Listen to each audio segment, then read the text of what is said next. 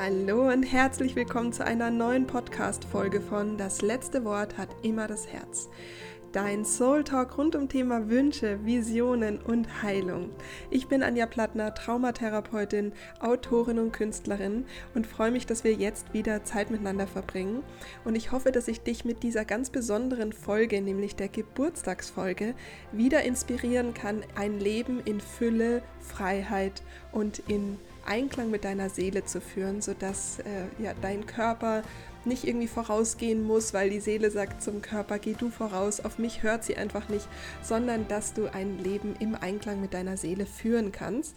Und äh, in dieser besonderen Geburtstagsfolge, denn 2020 im September hat der Podcast das Licht der Welt erblickt und deswegen teile ich diese äh, Geburtstagsfolge jetzt mit dir und nehme dich mit in mein letztes Jahr. Also sprich, die Staffel 3 war jetzt letztes Jahr. Was ist während der Staffel 3 eigentlich in meinem eigenen Leben passiert? Was, was war so hinter den Kulissen? Was ist da so gewesen bei den ganzen Produkten? Es sind ja drei Produkte dieses Jahr auf die, äh, auf die Welt gekommen. Mein Buch, mein Kartenset äh, äh, Kraft für deine Seele und jetzt im November äh, kommt das neue Kartenset für die Teenies raus. Was war da eigentlich so der persönliche Teil davon. Ich nehme dich mit in die Wüste. Ich nehme dich einfach mal so, ja, also je nachdem, welche Fragen mir die Lisa stellt ähm, oder gestellt hat, ähm, nehme ich dich mit. Und da sind, glaube ich, schon ein paar Nuggets für dich mit dabei für dein Leben, wie du eben ähm, Fülle in deinem Leben kreieren kannst und sie auch tatsächlich auch annehmen kannst, weil das ist nochmal ein ganz anderes Thema. Und die Lisa, die hat mir im letzten Jahr ganz, ganz stark geholfen, Struktur zu ähm, erschaffen, beziehungsweise Struktur auch zu halten. Denn das ist so ein bisschen der Schattenaspekt der Kreativität, ist natürlich, ähm, dass es auch Struktur braucht und ähm, Planung und ein bisschen Strategie. Und die Lisa, die kennt mich schon ganz, ganz lange. Wir sind ähm, schon seit, ich glaube, 2008, 2009 befreundet.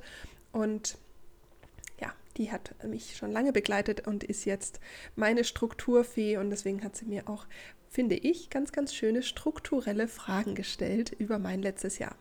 Also ganz, ganz viel Freude mit dieser Folge und am Ende der Folge habe ich noch ein Geschenk für dich, nämlich das Flow Life Camp und da erzähle ich am Ende der Folge noch. Da kannst du dich für ähm, in, den Show Notes einfach eintragen für den 11. 12. September und du kannst zwei Tage mit mir in die Energie von Flow, Fülle und Energieshift eintauchen und es kostet dich keinen Cent. Also ganz viel Freude mit dieser Folge freue mich gerade voll, dass wir diese äh, Folge jetzt zusammen aufnehmen und ich Teil deiner Jubiläumsfolge sein darf. Dass, äh, dass du drei Jahre deinen Podcast hast und wir kennen uns ja schon ein paar Jahre länger. Ja, das stimmt. Und ähm, das letzte Jahr durfte ich noch viel mehr von deiner Arbeit mitbekommen und äh, viel von den Prozessen, die auch dahinter passiert sind. Umso spannender ist es jetzt, dass wir das mal so ein bisschen rekapitulieren. Und wie sich das für so eine Jubiläumsfolge gehört, wollen wir ein bisschen zurückblicken auf das vergangene mhm. Jahr, vielleicht auch ein bisschen länger, who knows so. ähm, aber vor allem das vergangene Jahr. Und ähm, du begleitest ja viele Menschen in ihrer Entwicklung. Ja. In ihrem Wachstum. Mhm. Heute wollen wir mal ein bisschen mehr hören, wie geht es denn eigentlich dir? Ja. Wie war denn dein Jahr? Welche Themen beschäftigen denn eine Anja Plattner so? Und ähm, welche Entwicklungen hast du im vergangenen Jahr durchgemacht? Wo durftest du denn Heilung erfahren? Oh, das passt gar nicht in einen Satz. Ähm, I know. Ja, Erstmal, wir verschaffen erstmal einen kleinen Überblick. Wir gehen dann noch ins ja, Detail. Also das ist erstmal das, worauf wir, äh, worauf wir ähm, ähm äh, ja, also, hinarbeiten jetzt in der Folge. Ähm, wir, wir, können ja nochmal, viele Menschen gehen ja wirklich auch davon aus, dass du überhaupt keine Themen mehr hast. So. Ja, ja, das stimmt. Ich glaube, wir gehen grundsätzlich davon aus, dass wenn ein Coach oder ein Therapeut oder ein Speaker oder irgendjemand Berater äh, andere Menschen in ihr, also irgendwie ähm, Wege aufmacht, dass äh, irgendwie der Glaubenssatz da ist, dass die schon alles wissen und gefühlt die Weisheit mit Löffeln, äh, sag ich jetzt mal krass, gefressen haben. Und das stimmt aber nicht, sondern ähm, wir sind ja ständig alle in, einer, äh, in einem Weiterentwicklungsprozess. Ähm, Entweder wehren wir uns dagegen oder wir gehen ihn halt. Aber ähm, ich glaube, also äh, ich glaube, jeder ich nenne es jetzt mal Leader, ja, also jeder Mensch, der neue Wege aufmacht und geht für an, um dann auch anderen Menschen sagen zu können, hey, das hat bei mir irgendwie funktioniert, vielleicht willst du es auch mal ausprobieren oder so. Äh, der hat ja auch oder die hat ja auch immer Herausforderungen mit diesem Weg ins Unbekannte zu gehen. Ansonsten bleibt ja die Person auch stehen irgendwie und so so ähm, ja, ist es bei mir dieses Jahr extrem, also was heißt extrem, aber da war schon echt viel los. Ich nenne das ja im, im Seelencoach das Parkhaus-Syndrom. Also sprich, dass man von Parkhaus-Level zu Parkhaus-Level fährt und immer, wenn man auf eine nächste Ebene fährt mit seinem äh, Fahrzeug da, dann äh, fängt man wieder bei Null an. Und dann kann es halt sein, dass Gesetze anders sind, Regeln anders sind, dass andere Menschen in dein Leben kommen, dass du andere Menschen zurücklassen musst. Ähm, und gefühlt fängt man halt dann wieder bei Null an. Aber es kann halt sein, dass du halt auf Parkhaus Level 12 oder 15 bist. Und natürlich kannst du dann anderen Menschen helfen, von 1 bis, sage ich jetzt mal, vielleicht 10 zu fahren oder so. Ähm, und trotzdem kann es sein, dass du dann wieder Hilfe brauchst bei äh, 12 bis 20 oder so. Finde ich ein sehr schönes Bild. Und wenn du jetzt überlegst, September 22 und jetzt haben wir ja. September 23, wo, in welcher Parkhausebene warst du im September 22 und wie war dein Weg jetzt im, bis zum September 23? Nimm uns mal mit in dein Parkhaus des letzten in Jahres. Parkhaus, ja, also, ähm, also tatsächlich war, ähm, kam ich im September aus äh, der, aus einem halben Jahr ähm, weg von Deutschland zurück und ähm, habe tatsächlich wieder mal eine längere Zeit gebraucht des Rekalibrierens, wieder zurückzukommen, ähm, was gar nichts so insofern mit Deutschland an sich zu tun hat oder München, ich liebe ja die Stadt, sondern es hat tatsächlich was mit der Energie von Deutschland zu tun. Und die Trauma-Energie in Deutschland, die ist nicht ähm, zu unterschätzen. Ich sage immer, das fühlt sich so ein bisschen an, als hätten wir so eine als hätten wir sowas in der Luft, was wir atmen und ähm,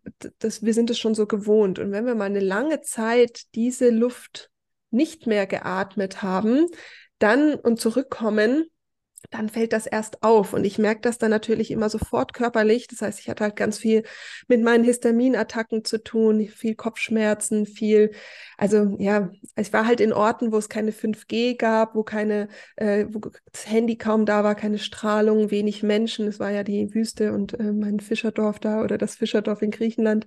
Das war so der, der Beginn. Ähm, und ähm, da wurde mir, da kam halt tatsächlich so die Frage, wo geht's denn eigentlich für mich grundsätzlich hin, wo ich leben möchte. Also das war so, war so eine große Frage. Ähm, und dann ging es ähm, ja eigentlich tatsächlich in das große Thema nochmal mit Thema Sichtbarkeit, weil ja der Seelencoach ähm, mein erstes Buch im Oktober rauskam. Und ähm, das zu schreiben war eine Geschichte, aber es tatsächlich dann auch zu veröffentlichen, ähm, hätte ich gar nicht gedacht, dass das nochmal so viele Themen aufbringt. Also nicht jetzt im, im Sinne von, oh, da steht jetzt das Buch, sondern tatsächlich ähm, sehr viele Kindheitsthemen eigentlich, also rund um die Künstlerin, rund um das Malen, ähm, rund um Anspruch, Perfektionismus war ganz viel, weil natürlich, ähm, wenn, wenn ich mir vorher halt das, sage ich jetzt mal, das Buch in so einem visuellen mir vorstelle und Erwartungen habe. Es ging ganz, ganz stark um eigene Erwartungen, wie etwas zu sein hat. Und dann kommt es erstmal an und dann ist es halt anders. Das heißt nicht, dass das schlecht oder besser ist, sondern es ist halt einfach anders, wie ich es erwartet hatte. Und da musste ich erstmal, ähm, das war wieder ein, das war tatsächlich ein neues Erleben der Erwartungen, ähm, wenn so viel Herzblut drin steckt. Das gab es bis dato noch nicht. Also nicht in dem, in dieser intensiven Kombination, weil das natürlich ganz viel ich sage jetzt mal so Seelenstriptease mit Farben ähm, und dann natürlich auch der Anspruch, ich meine, es ist ja auch Wahnsinn, einen Anspruch zu haben, dass jede Seite im Buch neu illustriert ist. Das hat ja sonst kein Buch, weil man sich das gar nicht leisten kann. Aber dadurch, dass ich ja geschrieben und illustriert habe, ist halt der Anspruch von mir selbst auch so hoch gewesen. Und das habe ich gemerkt, das hatte ich gar nicht so auf dem Schirm, was wie hoch da der Anspruch der persönliche eigentlich war. Und dann gab es ja noch das Kartenset, was rauskam. Und da gab es halt äh, ein Materialthema, ähm, weil es einfach bei der, bei der Druckerei ein Thema gab mit dem, mit der Stanz, mit dem Stanzen. Und dann gab es dieses Kartenset, was einfach Stanz, ähm, Stanzrückstände äh, an den Seiten hat oder so Stanz, ähm, weiß nicht, wie man das nennt, so Nopsis habe ich sie halt immer genannt.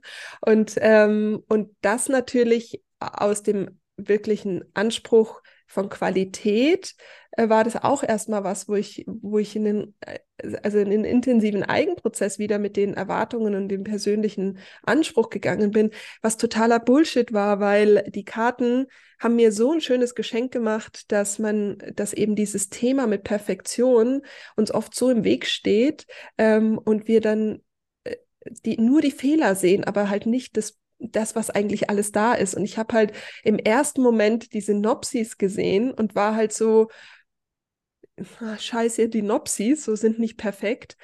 Aber ich habe halt 99 Prozent der Energie, was das eigentlich ausgemacht hat, erstmal nicht gesehen. Und da, durch diesen, deswegen bin ich so dankbar dafür, weil das hat für mich wieder mal so einen Lerneffekt gegeben, ähm, dass etwas nicht perfekt sein muss, um eine enorme Wirkung zu haben. Und, ähm, und das war ja auch so, die waren dann ganz lange irgendwie nicht verfügbar und man konnte sich irgendwie nicht erklären, warum sie dann in den verschiedensten Filialen verfügbar waren und dann nicht. Und es, es war wirklich keine, es war irgendwie keine leichte Geburt von, diesen, von diesem Kartenset und ich habe überhaupt nicht verstanden, woran das liegt.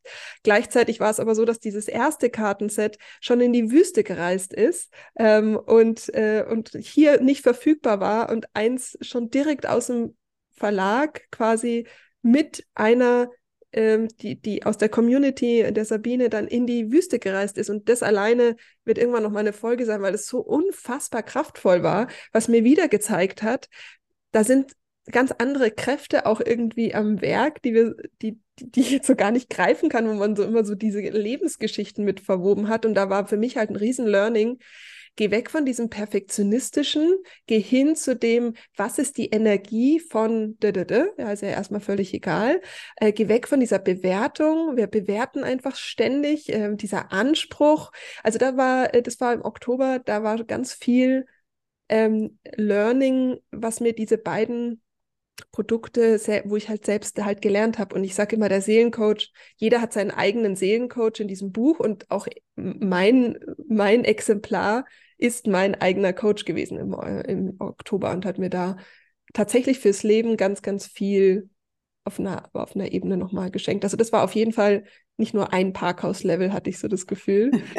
ähm, also das war irgendwie, ja, also das war schon, das war schon besonders ähm, und hat mir einfach äh, ja, also viele Dinge geschenkt, die ich vielleicht auch selber jetzt noch gar nicht ähm, ja. greifen, greifen kann. Ja, also das war zumindest ja. im Oktober. Das glaube ich auch. Und du hast jetzt zwei wichtige Themen angesprochen. Das ist einmal die Sichtbarkeit und der Perfektionismus. Über den Perfektionismus hast du jetzt schon ein bisschen was erzählt. Ich finde die Sichtbarkeit da auch ganz spannend, weil du bist mit dem Buch, bist du krass in deine Sichtbarkeit gegangen. Also ich finde das auch, also ne, hier, das kann man jetzt nicht sehen, aber ich lüfte quasi meinen imaginären Hut davor, weil ich das wahnsinnig mutig wirklich finde. Um, und das ist ja auch was, ähm, was für viele Leute schwierig ist, gerade diese authentische Sichtbarkeit. Mhm. Kannst du zum einen sagen, was du mit dir gemacht hast? Was war das für ein Prozess, für ein Gefühl, so sein Inneres nach außen zu geben? Also das ist ja wahnsinnig schwierig. Also ich kann mir vorstellen, da sitzt man manchmal und denkt auch so, kann ich das jetzt wirklich schreiben oder ist es dann, fließt es dann? Also ich finde diesen ja. Prozess wahnsinnig spannend. Ja. Also der Prozess, der hat ein bisschen vorher begonnen, weil es war so, dass die ähm, Katrin, meine Freundin, bei Abgabe zu mir gesagt hat, ähm, Anja, das ist ein, oder anders muss eigentlich noch ein Stückchen vorgehen, weil es war immer so, ähm, dadurch, dass das so kurzfristig oder relativ kurzfristig war, ging es darum, dass bei dass im Katalog und bei Amazon und so schon immer das Buch ähm, gestanden ist. Also ähm, das musste aufgrund der Zeit, musste das Buch von außen nach innen geschrieben werden. Das heißt, das musste, also der Seelencoach ist so gewesen, dass der, äh, der von, mit dem Cover begonnen hat. Also es gab noch nicht ein geschriebenes Wort, ist schon das Cover fertig im Katalog gewesen und auch bei Amazon und man konnte quasi schon das Kind quasi sehen, aber der Inhalt dieses Kindes war noch gar nicht da. Und es wurde immer von der Expertin für, für Soul Healing ähm, gesprochen. Und das hat natürlich einen gewissen, also hier sind wir wieder beim Thema Erwartungen, hat natürlich ein gewisses Level an Erwartung, was man, also für mich natürlich auch, was man, was dann die Außenwelt von diesem Buch erwartet, wenn es eine Expertin für Soul Healing schreibt. Ja? Und da sind wir wieder, das ist auch ein kurzer Exkurs zum Thema äh, Fünferlinie im Human Design. Das wurde mir halt in diesem Jahr auch nochmal so deutlich, dass die halt ähm, sehr viel mit Thema Erwartungen zu tun haben, für sich selbst oder von außen. Und das hat den Prozess des Buchschreibens in dem Flow der eigentlichen Energie total ähm, unter, also meine äh, Energie eigentlich total unterdrückt, weil ich so einen Erwartungsdruck dann durch diesen durch dieses Wort Expertin hatte, was wieder ein totales Learning war, ähm, dieser ganze Prozess. Und weil dann war eben Abgabe nach ähm, knapp drei Monaten und es war ja eh ein, ein, ein unglaublich, das in so kurzer Zeit zu schreiben. Ähm, ich meine, es war mein Erstlingsbuch, äh, ja, ich habe das davor noch nie geschrieben, dann hatte ich gerade mal drei Monate und musste dazu das Ganze auch noch illustrieren. Also es war ja eh schon wieder so eine verrückte Aktion. Aber ähm, es war dann noch so, dass die eben die Abgabe war und dann meine Freundin gesagt hat, Anja, durch, ich habe sie an dem Tag gegeben, weil ich das Gefühl hatte, irgendwie stimmt die Energie nicht, irgendwas flutscht nicht. Mhm. Und sie hatte das halt dann äh, gelesen, war Gott sei Dank so, dass sie äh, auf einem Dreh gefahren ist und irgendwie sechs Stunden durch die Dolomiten im Zug saß und hatte eben die Zeit, es auch zu lesen. Und hat dann ähm, es waren, ich brauchte nur die Hälfte, weil der zweite Teil ging ja um die Rauhnächte, das war dann okay. Und ähm, sie hat dann gesagt, du, das ist ein Expertenbuch, aber ich fühle halt dich in deiner Energie nicht. Und, mhm. ähm, und ich kenne dich, ich kenne deine Arbeit, ich weiß, was du in der, in der Welt wirklich im Mentoring bewirkst und was, in welcher Tiefe du arbeitest.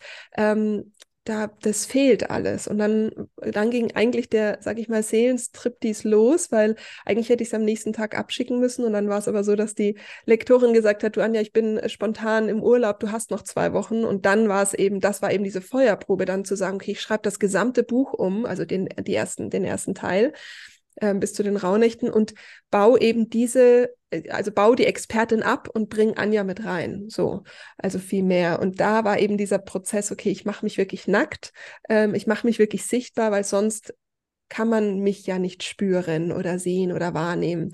Und, ähm, und dann war es eben so, als es dann rauskam, also das, das, war dann alles fein. Ich war damit auch total gut und es hat, ich war super dankbar und es hat sich richtig angefühlt und war happy. Aber dann, als ich es dann so dachte, so, boah, krass, das, als das dann im Buchladen stand, so, boah, krass, jetzt könnte mein ehemaliger Chef von damals lesen, ja, wie ich, äh, weiß ich nicht, ja, was auch immer halt, ich meine, was ich als alles halt so geschrieben habe, ob es jetzt die Sehnsucht von der Oma, transgeneratorische Traumata und so weiter. Ähm, das war schon, das war dann schon nochmal was. Und, ähm, und das ist aber so, ich glaube, das hat was mit dem, also das ist einfach was fürs Nervensystem, wenn wir da zurückgehen, ähm, wenn wir uns mit den Ahnen mal beschäftigen, dass Sichtbarkeit, ähm, also meine Wahrheit sprechen, so zu sein, wie ich bin, mir zu glauben, also mir zu, zu dem zu stehen, wie ich bin, und zum Beispiel Spiritualität hat, ist heute ein Wort, was wir im Alltag nutzen. Ähm, das war aber bei mir schon mein ganzes Leben da. Das hat also nichts, was ich irgendwie mir angelernt habe. Ich bin damit groß geworden und ähm, habe darüber aber interessanterweise halt nie so richtig sprechen können, weil es war schon klar, dass dann andere halt das irgendwie bewerten würden oder sowas. Mhm. Ähm, und und deswegen, wenn wir dann eben in die, in, in die Vergangenheit auch unserer Eltern gehen, unserer Großeltern und je nachdem, in welchem Land oder in welchem Ort oder Teil von Deutschland sie groß geworden sind, dann ist es so, dass das sehr lange oder noch sehr lange, und es ist noch gar nicht so lange her, zum Tod geführt hat, dass wenn wir unsere Wahrheit sprechen und wirklich sagen, wer wir sind, also da, ähm, ich sag mal, da, wenn du da im, im, in der DDR warst oder so, ja, dann dann hat das halt nicht nur ein bisschen Konsequenzen gehabt, sondern das, das hätte dich halt auch dein Leben kosten können. Oder ähm, unsere Großeltern äh, im Krieg, die waren darauf angewiesen, dass andere Menschen ihnen helfen. Das heißt, du konntest dann nicht unbedingt dem Nachbarn sagen, wie scheiße er ist und die Wahrheit sprechen, weil du warst angewiesen auf deren Hilfe. Und deswegen musste man halt so viel von dem anpassen, was andere denken, das sind wie, also da bin ich ja quasi eigentlich erst mit die erste Generation, die das quasi machen kann, ohne ähm, eventuell schlimme Konsequenzen zu haben. Ja, also ich meine, meine Mutter vielleicht schon auch, aber die ist ja dann wiederum von Eltern groß geworden, die das noch nicht konnten und dementsprechend ist ja ihre Konditionierung ganz anders. Und das war zum Beispiel was, was halt durch das, durch das Buch nochmal ganz deutlich wurde. Das war nicht unbedingt meine Thema mit der Sichtbarkeit, sondern das Thema der Ahnen, das in meinem Nervensystem angesprungen ist oder zur Anspannung geführt hat. Und ich habe mir halt die ganze Zeit gedacht, ja, was, was ist das denn? Es ist ja nicht, war jetzt nicht, weil da irgendwelche Kommentare sind oder weil jetzt die anderen dann denken, sondern es war rein die Energie, der Strom in meinem Nervensystem. Also es war nichts Kognitives. Aber es ist ja trotzdem noch so, dass wenn wir so nach außen gehen, so in die Sichtbarkeit gehen, in die authentische Sichtbarkeit, dass wir uns immer noch verletzlich machen. Und das ist ja für viele, ich möchte behaupten, für alle wahnsinnig schwierig. Ne? Also sei es jetzt in dem Fall, und das ist bei vielen ja so, ähm, jetzt so mit dem Herzensprojekt rauszugehen, ne? damit so nach draußen zu gehen, zu sagen, hey, das ist, was ich jetzt mache und, und sich so zu präsentieren. Wir machen uns damit ja verletzlich, weil wenn das dann irgendjemand doof findet, ja, dann tut's also, weh. Was ist, also wie bist du damit umgegangen und was ist vielleicht auch da dein, dein Tipp ähm, für die, jetzt, die, die jetzt zuhören. Ja, es ähm, zu entkoppeln. Also ähm, es ist erstmal total wichtig, sich zu entkoppeln von dem, was man tut, dass das irgendwas mit deinem Selbst zu tun hat. Jetzt ist das aber gar nicht so leicht, weil wir natürlich in der Schule ähm, oder sogar davor schon ähm, gelernt haben, dass unser Selbstwert etwas mit unserer Leistung zu tun hat. Wenn wir aber verstehen, dass wir wertvoll sind, völlig egal, was wir tun, also dass unsere Arbeit, unser Herzensprojekt nichts mit unserem Selbstwert zu tun haben. Wenn wir das entkoppeln, dann ist es ja so, dass nicht, wenn jetzt jemand sagt, ähm, da, du, dein Seelencoach ist scheiße, tut natürlich weh, weil ich einen Teil meines Herzens da drin habe. Aber es hat nichts mit meinem Selbstwert zu tun. Also ich bin nicht mehr wert oder weniger wert, weil ich jetzt ein Buch geschrieben habe. Das ist für meinen Wert scheißegal, weil ich bin wertvoll, einfach nur, weil ich Leben bin. Und deswegen habe ich alle Fülle der Welt verdient und muss dafür aber gar nichts tun, weil das ist mein Geburtsrecht. Und das ist nicht nur mein Geburtsrecht, das ist das Geburtsrecht von allen. Das Problem ist diese Bewertung und dieses nicht entkoppelt sein. Und das wiederum hat natürlich eventuell halt, da, gibt es ja also gefühlt Millionen Varianten, warum es dazu gekommen ist, dass dein inneres Selbst, also dein inneres Kind, gelernt hat, dass Liebe, Aufmerksamkeit, Anerkennung etwas damit zu tun hat, dass ich schön bin, dass ich was Tolles mache, dass ich gute Leistung erbringe. Also das ist irgendwie mit irgendwas zusammengebracht. Aber die Liebe der Eltern sollte eigentlich bedingungslos fließen. Ja, das ist ursprünglich so.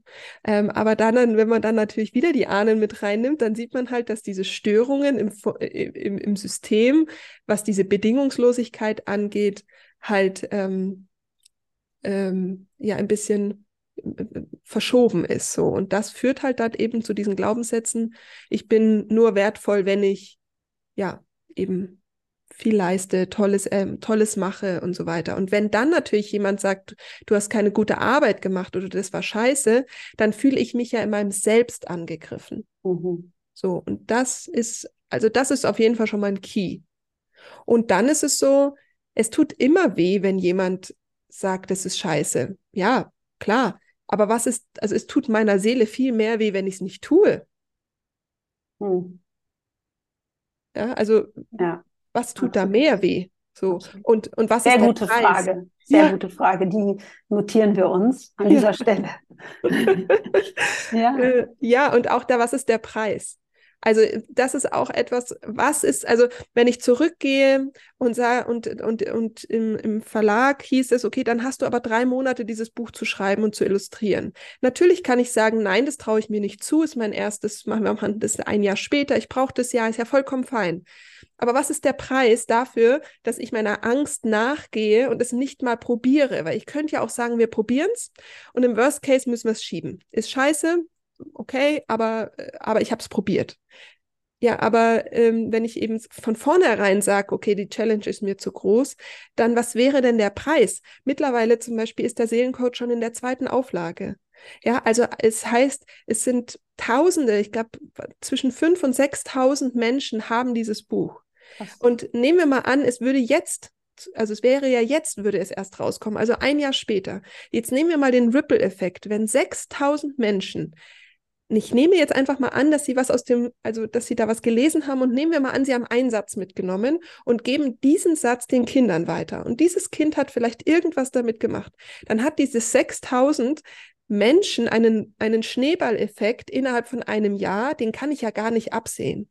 Und dann wiederum kann man ja auch mal die Frage umlegen, wie egoistisch dem, der Welt, der, der, der, weswegen ich hier bin, wie egoistisch ist es dann, aus Angst zu sagen, nee, also diesen Schneeballeffekt, dem schenke ich der Welt nicht, weil ich habe zu große Angst, dass dann jemand im Verlag sagen würde, ja, aber du hast, du hast es nicht geschafft, wir müssen es jetzt schieben, das ist aber scheiße, zum Beispiel. Ja. Mhm. Oder was, warum auch immer, was auch immer da halt für Gedanken sind. Also ich versuche es halt auch umzulegen und zu sagen, warum bin ich hier? Ich bin hier und habe eine Aufgabe und ich habe auch eine Verantwortung für diese Aufgabe und ich gehe die mit vollem Herzen. Ich habe lang genug, bin lang genug einen anderen Weg gegangen und ähm, und ich überlege mir immer, was könnte eben dieser Preis sein, den ich zahle, den ich natürlich in dem Moment ja noch gar nicht weiß.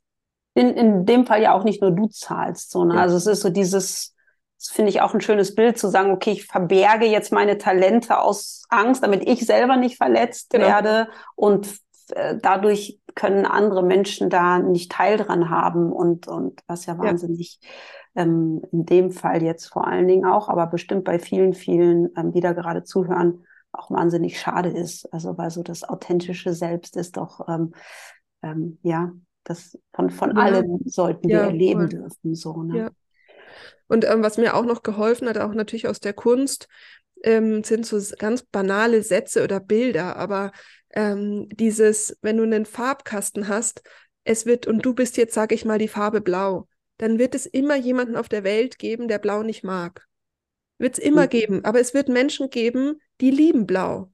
Und warum sollte ich denn mein Blau, wenn ich ein strahlendes Blau bin, warum sollte ich denn ein Hellblau oder ein Pastellblau draus machen oder ein Türkis, weil ich es irgendwie mische, nur damit ich anderen Menschen irgendwie gefallen könnte, statt in meiner ureigenen Blaukraft zu sein und in der zu strahlen. Und wenn ich nur fünf Menschen damit ähm, begeistert, dann sind diese fünf Menschen begeistert von Blau und ich brauche doch, also gefühlt brauche ich doch dann nicht mehr. Ich habe fünf mhm. Menschen, mit denen ich connecte, mit denen ich auf einer Wellenlänge bin, mit denen ich blau malen kann, mit denen ich mich austauschen kann. Ähm, jemand, der dann, wenn ich jetzt ein strahlendes Blau bin und sagt, ah, nee, ich bin aber Pastell, dem da muss ich, das ist so anstrengend, die ganze mm. Zeit zu versuchen, ich bin Pastell und ich muss immer ähm, dann hier gucken und gucken und das und dann werde ich dem an, also werde ich dem allen nicht gerecht, statt wirklich einfach im Fluss zu sein, weil wenn du deine Farbe bist, akzeptierst, dass du diese Farbe bist und auch nicht, also ich meine, du kannst ja ändern schon auch, aber ähm, einfach diese Stärken, was dir mitgegeben wurde und diese Einzigartigkeit, dann, dann ist das Leben einfach, einfach, einfach auch eine geile Reise. Und es macht mhm. einfach so viel Spaß und ist einfach auch so ähm, im Fluss. Und das alles andere ist einfach nur wahnsinnig anstrengend. Geile Reise klingt gut, da bin ich dabei. ähm, ja, also dein ganzes Jahr war ja eine, äh, eine krasse Reise. Du hast ja nicht nur dein Buch, sondern auch dein erstes Kartenset rausgebracht. Und ich weiß ja von dir, dass Karten in deinem Leben, in deinem Alltag eine große Rolle spielen. Mhm. Ähm, vielleicht Kannst du uns dazu einmal was erzählen und dann auch, wie es für dich war, jetzt mit deinem eigenen Kartenset arbeiten zu dürfen? Das stelle ich mir wahnsinnig krass vor und auch zu wissen, dass da draußen jetzt unzählige Menschen sind, die mit deinem Kartenset arbeiten. Ja, also das ist ähm, tatsächlich interessanterweise durch das zweite Kartenset, was ich jetzt im August äh, in, in Händen halten durfte, das ist quasi die Übersetzung für die Jugendlichen von dem ersten Kartenset. Das war nämlich ganz spannend, dass an Weihnachten ähm, ich mit meinen Nichten ähm, mit dem Kartenset gearbeitet habe, mit dem ersten. Ja. Und, ähm, und dann haben die so gesagt, ja, Anja, Tante Anja, wie geht denn das? Und erzähl uns mal und so. Und weil ich habe das natürlich in der Familie zu Weihnachten verschenkt. Und die haben äh, das dann genutzt. Und dann war zum Beispiel meine äh, Kleine nicht, die war neun Jahre alt und äh, zu der Zeit und hat dann die Karte gezogen. Ähm, Seelensignal. Und da äh, heißt es, äh, dein Körper er sagt die Seele zum Körper, geh du voraus, auf mich hört sie nicht.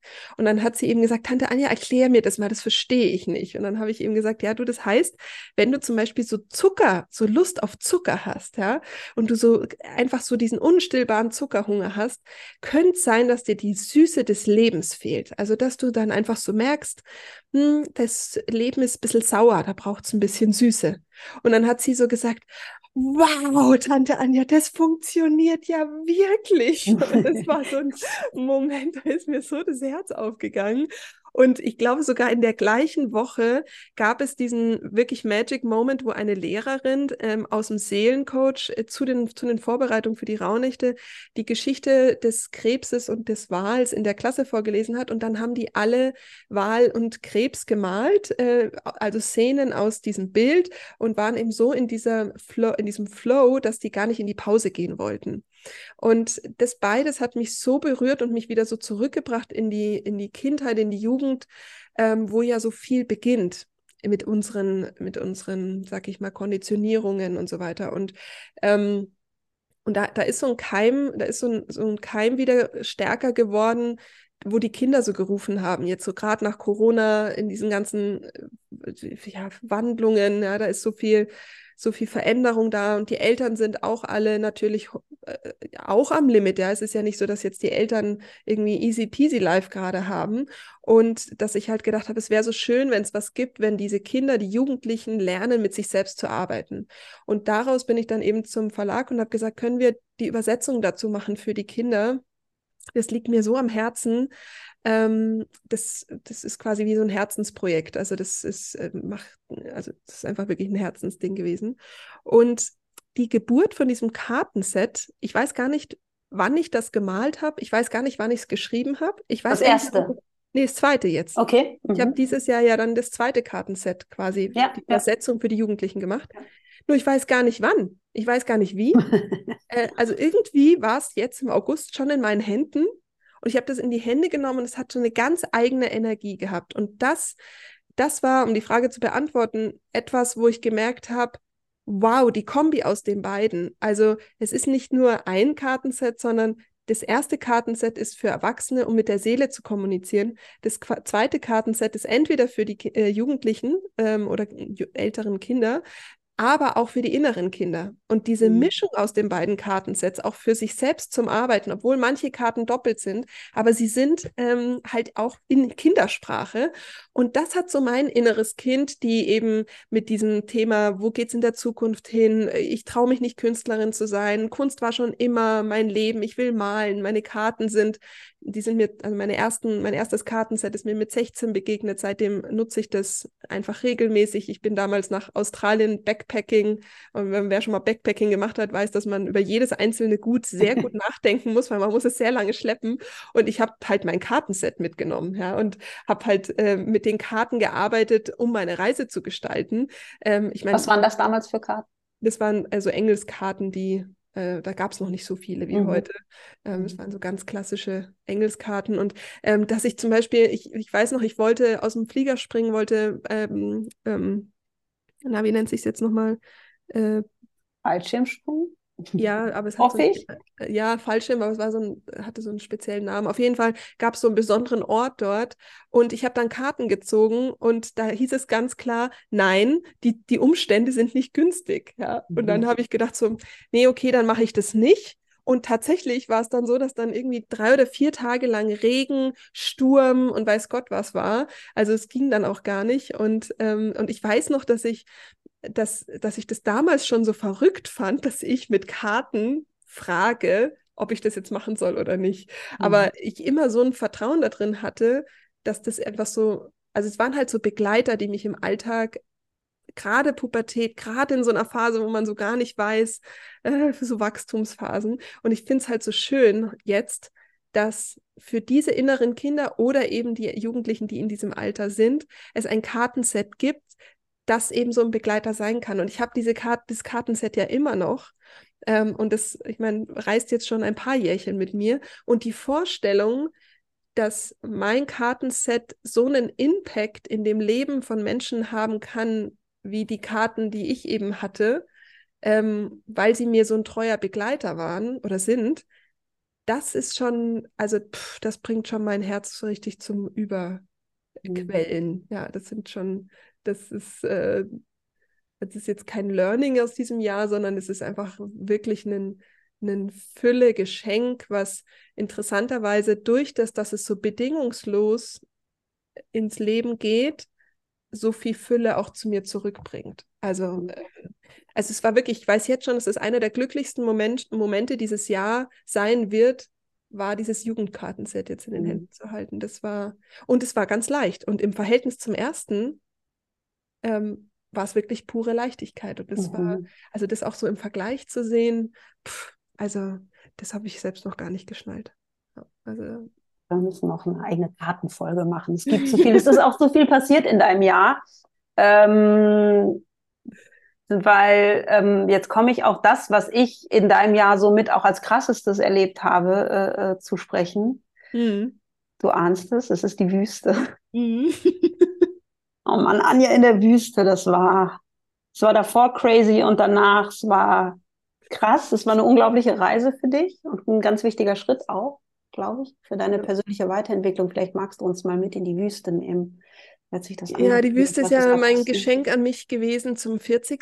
Und ähm, ich habe halt ähm, die, die, die 30er zurückgelassen, weil ähm, ich ganz bewusst gemerkt habe, da geht so ein Kapitel großes Kapitel zu Ende und es öffnet sich ein neues Kapitel. Es war also, ich habe schon im Vorfeld gespürt, dass, die, dass diese, dieser 40er äh, ein Portal ist. Und das Interessante war halt eben, ja, was, wie durchschreite ich das Portal und wie verbringe ich meinen Geburtstag und bla bla bla. Also das war halt irgendwie schon, hat schon im Februar begonnen.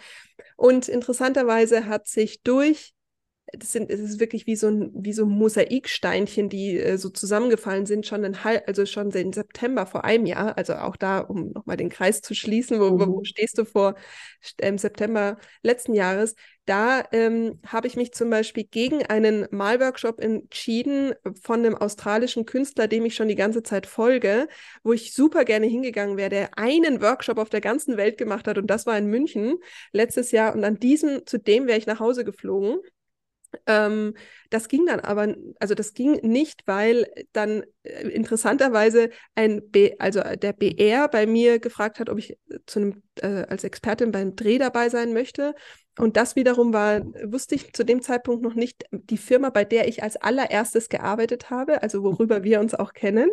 Und ähm, habe mich dann im September aber dafür entschieden, Paul kennenzulernen, ähm, der bei Freunden eben massiert hat. Und der Paul hat bei mir ein ähm, ein unbewusstes Thema rausmassiert, also er massiert quasi aus den Faszien eigentlich oder auf Zellebene Traumata raus.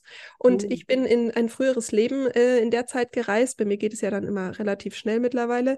Und da ging es um den Atemzug in Ägypten. Also es das heißt, ich hatte das Bild einer Mumie, äh, also wie so bei lebendigem Leib äh, quasi mumifiziert zu werden, nicht mehr atmen zu können in Ägypten.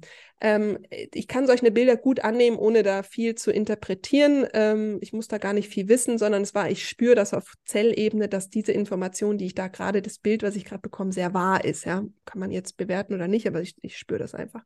So ist da erst egal. Also das war jedenfalls im September. Und dieser Paul hatte dann eben im Februar auch den nächsten Impuls gesetzt, dass eben doch die Wüste ähm, interessant wäre, bei Anna auch. Anna und ich äh, haben uns in dem Jahr auch kennengelernt. Und interessanterweise war das dann eben so, dass ich dann eben auch in, auf die Wüstenreise mitgegangen bin äh, nach Ägypten. Und interessanterweise gab es dann dort tatsächlich eine Situation, wo es eine Körperübung ging, gab über Atmen.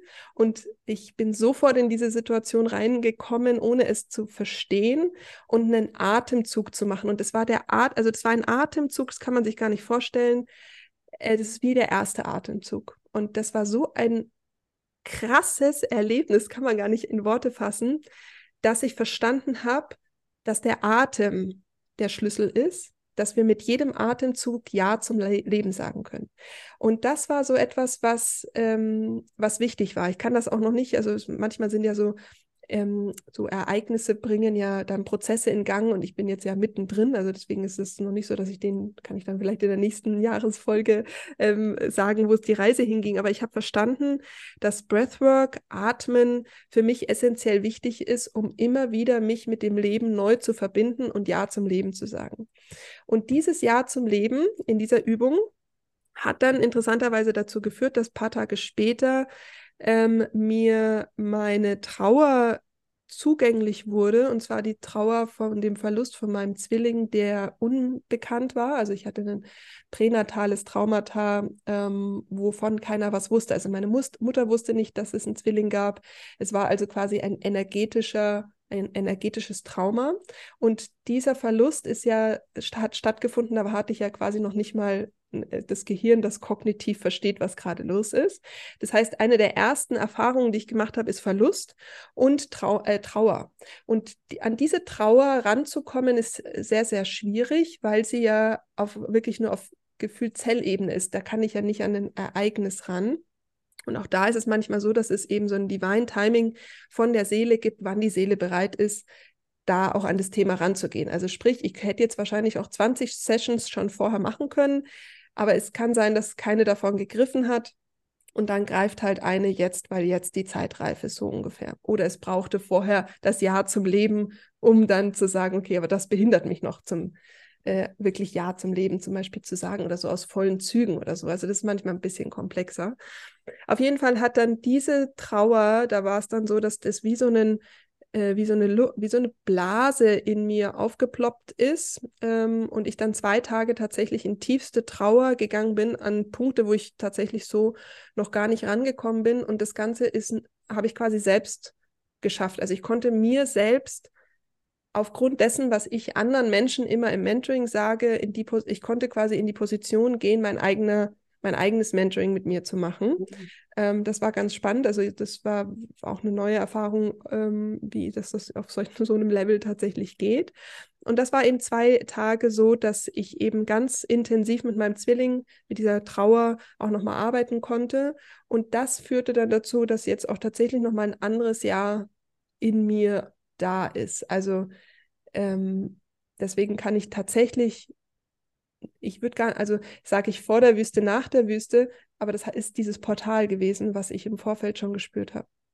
So, und das, ähm, deswegen war die Wüste für mich persönlich nochmal enorm wichtig, weil es einfach diese, diese, dieses pränatale Trauma nochmal so tatsächlich geheilt hat, was es war vorher schon, schon gut, aber es war halt einfach noch diese Schicht an Trauer, die wie so ein, unbe also die, die spürt man auch nicht unbedingt, sondern die ist so, die hat nur, die führt nur zu so einer Schwere und äh, die Schwere ist einfach weg. Und ähm, das ist richtig cool. Also da, äh, und seitdem arbeite ich halt, habe ich im Mentoring halt, ja, weiß gar nicht, 70 Prozent unbewusste Zwillinge und die kommen jetzt alle so. Ach, krass. Und, ähm, ja, das ist dann auch sehr verrückt. ähm, ja, und das ist, äh, das bringt alles nochmal auf ein ganz anderes Level tatsächlich. Also, mhm. ja. Und da ist jetzt, also, da ist jetzt zum Thema Sichtbarkeit, ja, und Ablehnung, also das irgendwie gefühlt, ist mir das doch egal. Also seitdem ist es so, wovon redest du denn da eigentlich? Also, ja, kann, kann man machen, kann man auch nicht machen. Also dieses Ja zum Leben, das steht irgendwie gerade drüber. Mhm. Steht Schön. irgendwie drüber, ja. Und ich, die Fülle ist auch jetzt eine andere. Also es ist so. Seit der Wüste? Ja, ja. Mhm. Also es waren schon nochmal, also das, ja, also da ist irgendwie, das ist so, als würdest du den, den Pfirsich nehmen und in diesen saftigen Pfirsich rein also beißen. Und vorher habe ich abgebissen und den gegessen und gesagt, boah, der ist aber lecker. Und jetzt nehme ich den ganzen Pfirsich und tauche mein ganzes Gesicht rein und sage so, boah, you're a juicy peach. und ich gehe quasi mit, meiner, mit meinem ganzen Selbst esse ich diesen Pfirsich und freue mich quasi über diese, dieses saftige Leben gerade. Und es war auch jetzt im August mit dem Thema ja, Leben einfach so, dass alles so lebendig war. Und ich, ähm, ja, ich finde es gerade, äh, ich finde es gerade sehr lebendig. Schön, ja, du hast den August jetzt schon angesprochen. Der äh, August war ja äh, dann das Thema Geburt, das Thema Ja zum Leben. Wie war der August für dich? Wie reflektiert eine Anja Plattner eigentlich dann jetzt so ihren August? Den habe ich noch gar nicht angefangen. ja, du, du, kannst es ja, ne? wie wirst du deinen August? Nicht, nicht, das, nicht die Erkenntnisse unbedingt, sondern äh, ja. wie, wie, reflektierst du eigentlich so einen Monat? Also ich meine, du nimmst uns ja auch in deinem Journal und sowas da und auch in, bei Instagram immer immer ein bisschen mit, äh, wie das so zu machen ist, aber vielleicht ähm, kannst du da jetzt auch noch mal ein bisschen was zu erzählen. Und gerade, also das Jahr zum Leben habe ich, war, glaube ich, im August sowieso auch noch mal sehr präsent, wenn ich das richtig ja. gesehen ja. habe. Hm, also ich glaube, also, also, also, zu reflektieren, ich ähm, äh, also ich setze mich irgendwann hin und fange an zu schreiben, habe keine Ahnung, wovon ich schreiben soll und plötzlich sprudelt das halt alles aus mir raus. Jeden kurze Zwischenfrage, kurze ja. Zwischenfrage. Es gibt ja genug Leute, die das nicht so easy peasy können. Wie fange ich damit an? Ähm, auch hier wieder, es geht eigentlich erstmal um den Anspruch wegzulassen. Also irgendwie, mhm. dass du was Schönes, Gutes, Tolles da aus deinem Stift rausfließen lassen sollst, musst, sondern einfach mal, also lass es einfach zu und schreib. Ja, also kann, also kann dir doch gar nichts passieren. Ja, also warum so? Und dass das natürlich ein Muskel ist, dass deine Gedanken durch deinen Körper, durch den Stift irgendwie fließen, dass man das ein bisschen trainieren darf, wenn man das noch nie gemacht hat, ist ja logisch. Ja, also du kannst ja auch nicht, also es ist wie kochen oder was weiß ich, Risotto äh, umrühren, musst du doch auch das Umrühren erstmal vielleicht mal üben oder sowas, ja. Äh, genauso ist es halt mit dem Stift, dass das erstmal so ein, so ein Kanal quasi ist. Ähm, aber was immer hilft, ist, wenn du dir einen Wecker auf drei Minuten stellst und diese drei Minuten einfach mal durchschreibst. Und wenn du durchschreibst, ich habe keine Ahnung, dann schreibst du, ich habe keine Ahnung, ich habe keine Ahnung, ich habe keine Ahnung, ich habe keine Ahnung, ich habe keine Ahnung. Dann machst du das mal einen Tag, zwei oder drei und ab dem dritten Tag fließt es. Ja, mhm. Das ist wie halt so ein Damm. So. Und grundsätzlich, also grundsätzlich kann man auf, je, auf, auf wirklich alles gehen. Weg von dieser Bewertung. Wer mhm. zum Teufel hat die Macht, dir zu sagen, was richtig oder falsch für dich ist? Warum, warum gibst du anderen Menschen die Macht? Mhm. Also in dem Fall, wenn du ein Journal, also wenn du ein Tagebuch schreibst, das kein Mensch liest, wem gibst du denn die Macht, dass dein Stift nicht fließt? Also ist es die Stimme vom Lehrer, der gesagt hat, damals in der zweiten Klasse, du kannst nicht schreiben? Ja, ist es wirklich das, was du machen möchtest? So. Oder ähm, also auch dich, sich das mal zu fragen, was kommt denn da so hoch? Also, weil das ist ja diese Creative Medicine, die, die hat ja die Medizin, also die Medizin dahinter ist, dass sie dir die Stimmen aufzeigt, die dich im Alltag blockieren. Weil die Stimme, die dir sagt, dass du nicht schreiben kannst, die hörst du ja irgendwo in deinem Alltag sonst auch. Ähm, die ist ja nicht, die kommt ja nicht nur, weil du journalst oder weil du malst, sondern die ist ja, die hemmt dich ja im Alltag sonst auch. Mhm. Und dann mal hinzuhören, weil wenn das auf einer kleinen ähm, 17 mal 24 Seite weiß, wenn du das da schaffst, hinzuhören, dann schaffst du es ja im Alltag auch.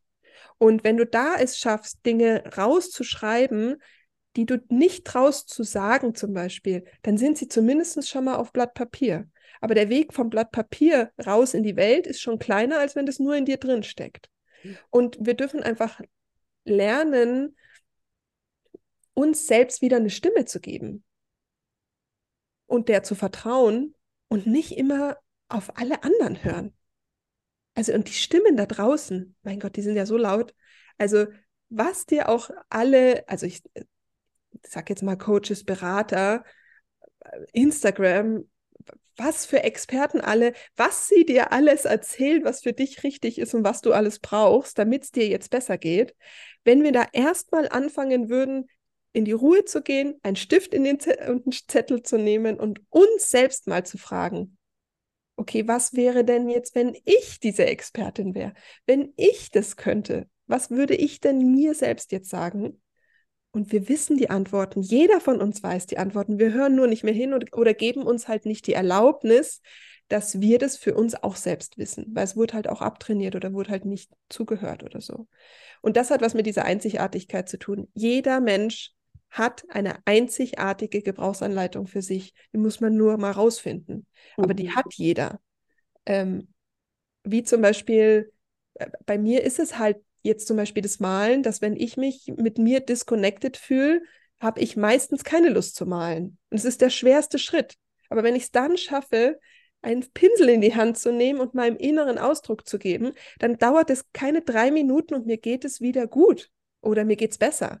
Warum soll ich denn dann eine Woche in diesem Gefühl rumhängen, weil alle anderen mir irgendwas erzählen, was gut ist, aber meine Medizin ist halt nun mal der Pinsel.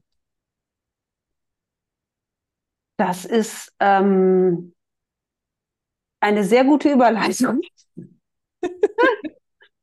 das kann ich nicht anders sagen.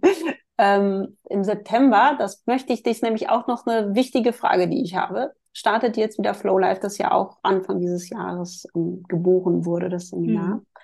Und das ist ja ein Seminar, das ist so krass voller Energie.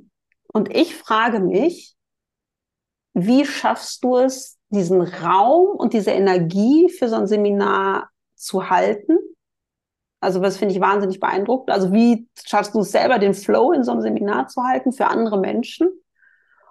Und achtest du da selber auch stark darauf, wann du dieses Seminar zum Beispiel machst? Also was sind da für... Ne? Ja, also ähm, ich, also tatsächlich, es war auch dieses Jahr so, ähm, Flow Life ist entstanden schon in den Raunächten vor zwei Jahren.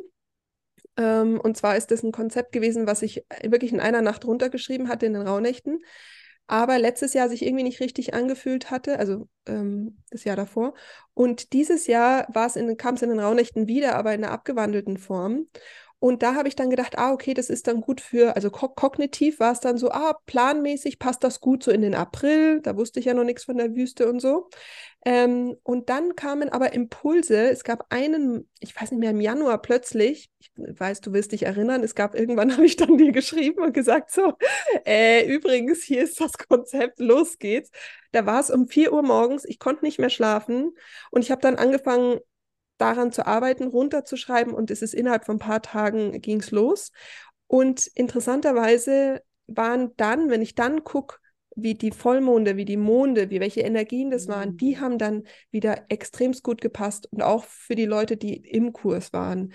Mm, und deswegen ist da so dieses Vertrauen drauf, ähm, dass das äh, gehen darf, ist auch eins meiner größten Challenges, muss ich sagen, weil so zu arbeiten braucht ein Team, das dir den Rücken frei hält und mit dieser Art komplett d'accord gehen kann, weil äh, das, das, ist nicht so, also das, das, ist schon wieder anders, das verstehe ich auch total und ist auch nicht unbedingt leicht, sondern ist auch eine Herausforderung. Ähm, aber so, so, so entsteht dann sowas und ähm, das heißt, da gibt es auch wieder so diesen, okay, und jetzt? Und vorher schwebt es halt oder so. Mhm. Ähm, und wenn ich den Raum halten kann, ist pure Liebe tatsächlich. Also ich, ähm, es, es fließt durch mich dann eine Form von Liebe, die ich, die, die ist einfach so da. Also diese, wenn, aber wenn die Menschen aufmachen, also wenn jetzt jemand zumacht und irgendwie halt nicht mit in diesen in dieses Vertrauen geht, weil oftmals ist es so, dass in den Räumen, die ich halte, braucht es Vertrauen, weil die ja keine Struktur, kein das bekommst du, da geht die Reise hin, das ist es ja oft nicht. Also meistens ist es ja eben wie so ein Flow, da weiß man ja auch nicht, wo der Flow einen hinbringt, sondern weil das ist ja genau die Magie des Flows, ja. Ähm, und das ist eben so dieses, ich tanze mit dem Leben, ohne zu wissen, wann übernehme ich die Führung, wann muss ich mich zurücknehmen, machen wir jetzt eine Drehung, sondern ich lasse mich führen. Ähm, oder wenn, ich's, wenn ich eben den Impuls bekomme, kann ich vielleicht auch mal führen. Ähm, also das ist, äh, das ist pure Liebe fürs Leben und für die Menschen. Und das ist nicht schwer. Also das ist, da kriege ich auch tatsächlich unfassbare Kraft. Also ich spüre das auch. Ich spüre es auch, wenn es mit mir im Einklang ist, dann tut sich einfach dann tun sich Kräfte auf, die dann auch Boxen und so weiter öffnen. Ich weiß, dass alle, die das schon mal mitgemacht haben, sagen auch dann, ja, ah, ne, das kann man auch nicht, das kann man nur fühlen. So. Mhm. Ja. Also ja. muss ich sagen. Und es gibt natürlich immer Menschen, denen das halt, wo das halt nicht matcht. Ist ja auch okay. Ist ja dann halt nicht das Blau. Absolut. Und wir haben ja beschlossen, nicht türkis zu sein, wenn wir blau sein wollen. Das ja, ist, genau. ähm, und das würde bei dir auch äh, überhaupt nicht funktionieren. Das muss man schon auch äh, dazu sagen. Das wäre eine schräge Nummer, wenn du versuchen würdest, eine andere Farbe zu sein. Ähm, ja, ähm, bei dir kommen die Dinge ja wirklich immer so und rausgesprudelt. Und das ist ja auch wirklich das, das Faszinierende und das, was deine Energie auch ausmacht. Ähm, jetzt ist es, ähm, haben wir so ein bisschen das Jahr rekapituliert. Hast du, was sind deine, ich möchte nicht sagen deine Pläne, weil Pläne gibt es ja so bei dir nicht immer, aber vielleicht, was sind deine, deine Visionen, was sind so vielleicht auch deine, was erhoffst du dir vielleicht so fürs nächste Jahr? Mm, also ich arbeite gerade, ja, da arbeite ich gerade am, äh, ein, oder schreibe gerade ein Buch ähm, über die Pubertät. Und ähm, das, das ist herausfordernd und gleichzeitig so ein Juicy Peach. Also das ist eine sehr interessante Kombination. Ähm, ja, also herausfordernd, weil es mich, mich wirklich herausfordert. Also das kann ich schon so sagen. Ähm, ich habe unglaublich viele Ideen. Also das ist auch hier eine Herausforderung, die Ideen ähm, wieder in die Umsetzung zu bekommen und ähm, da eben nicht in die Ungeduld zu verfallen, weil das halt auch alles immer so seine Zeit braucht. Das ist ein Thema. Ähm, alle, und Struktur. Also es ist tatsächlich so, dass die, ähm, dass ich durch das letzte Jahr einfach drei Anteile sich einfach gleich stark geworden sind. Also so dieser therapeutisch-heilerische Aspekt, die Künstlerin, die Illustratorin, aber auch die Autorin. Das sind drei verschiedene, sage ich mal, wie Persönlichkeiten, die drei verschiedene ähm, Routinen brauchen äh, oder, oder auch Zeiten brauchen und ge verschiedene Gesetze haben. Und diese verschiedenen Gesetze, zum Beispiel jetzt mit Zyklus und Mond, ähm, und äh, Gesellschaft und so ähm, in Einklang zu bringen, plus Struktur dabei zu behalten, was jetzt nicht mein Steckenpferd ist, das ist so meine größte Herausforderung gerade. Und wenn ich mir da, wenn ich dann jetzt so mir wünschen dürfte, dass das in einem Jahr eine Form bekommen hat, mit der ich auch ich selbst gut zurechtkomme, aber auch jetzt mein Team zurechtkommt, mein Umfeld zurechtkommt und ich nicht immer so mich manchmal so zerrissen fühle dadurch, ähm, dann das wäre gut. Ja, das fände ich schön. Gut, dann machen wir in einem Jahr eine Folge, wie komme ich mit meinen drei Persönlichkeiten zurecht. Ich glaube, dass das für wahnsinnig viele Leute da draußen auch spannend ist, weil jeder hat ja so seine Anteile und ähm, die sind nicht immer so ganz kompatibel oder beziehungsweise haben verschiedene Bedürfnisse. Ähm, ja, mega spannend. Ich freue mich auf unser Gespräch im September 24 und äh, freue mich aber auch auf das Jahr bis dahin mit den ganzen ähm, spannenden und bereichernden Dingen, die bis dahin passieren werden. Ja, ich mich auch. Und ich freue mich, äh, dass, du, dass du mich da begleitest und dass wir schon so viele Jahre, äh, dass du mich ja, also nicht, dass du mich begleitest, sondern dass wir uns begleiten. Absolut. Denn, äh, ich glaube, es ist 2008, 2009 oder so. Ähm, und es ist so schön, die, die verschiedenen Lebensstationen, finde ich, so betrachten zu können. Das finde ich einfach, Voll. ja, ich finde auch Entwicklung, Entwicklung bei anderen, also dieses Parkhaus zu sehen bei anderen und sich mit anderen zu freuen, wenn sie eben diese verschiedenen Parkhaus-Levels äh, befahren und was es da eben, eben immer wieder auch für Herausforderungen gibt, das finde ich einfach total schön. Ich überlege gerade, in welchem, welcher Etage ich dich kennengelernt habe. Also zwischendurch warst du auf jeden Fall irgendwo im Untergeschoss unterwegs, aber das ist zum Glück schon viele Jahre her. Und es ist wirklich sehr beeindruckend, wie du da nach oben gerauscht bist. Sehr schön. Ja, ich hoffe, meine kleinen, mein kleiner Mini-Rückblick aus dem Jahr, es hat es natürlich noch viel, viel mehr hat stattgefunden, aber so haben wir jetzt mal einen kleinen Überblick geschaffen. Ich hoffe, du konntest da auch ein bisschen was für dich mitnehmen, für dein Leben in Fülle, Freiheit und ins, voller Inspiration, dem Flow des Lebens zu folgen.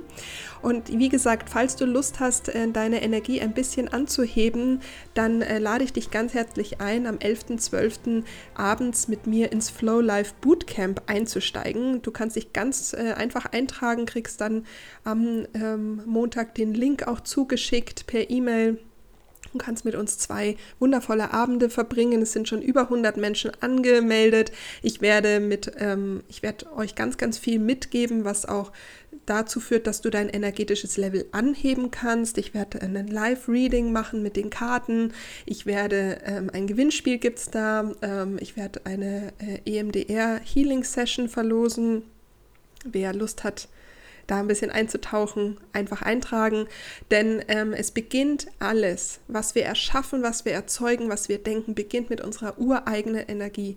Und wenn du in deiner ureigenen Energie bist, dann sind einfach Wunder möglich und ähm, die, das Leben wird zu diesem Juicy Peach. Ich freue mich, wenn du deine, wenn du einfach mit mir in den Austausch gehen magst auf Instagram bei Anja-Plattner. Schreib einfach mal unter dem Post von dieser Folge, was du für dich mitgenommen hast. Und dann freue ich mich auf unsere wunderbare Geburtstagsparty ähm, zum Flow Life Camp, was dann ganz, ganz viel Fülle in deinem Leben erzeugen darf. Ich freue mich, wenn du dabei bist und wünsche dir jetzt einen wundervollen Start in die neue Staffel Nummer 4 und ähm, hoffe, dass du einfach durch diese ganzen Inspirationen von den letzten drei Staffeln, ähm, dass du da einfach dich traust, du zu sein. Denn du bist einzigartig und die Welt braucht deine Einzigartigkeit. Bis nächste Woche in Staffel 4. Alles Liebe, deine Anja.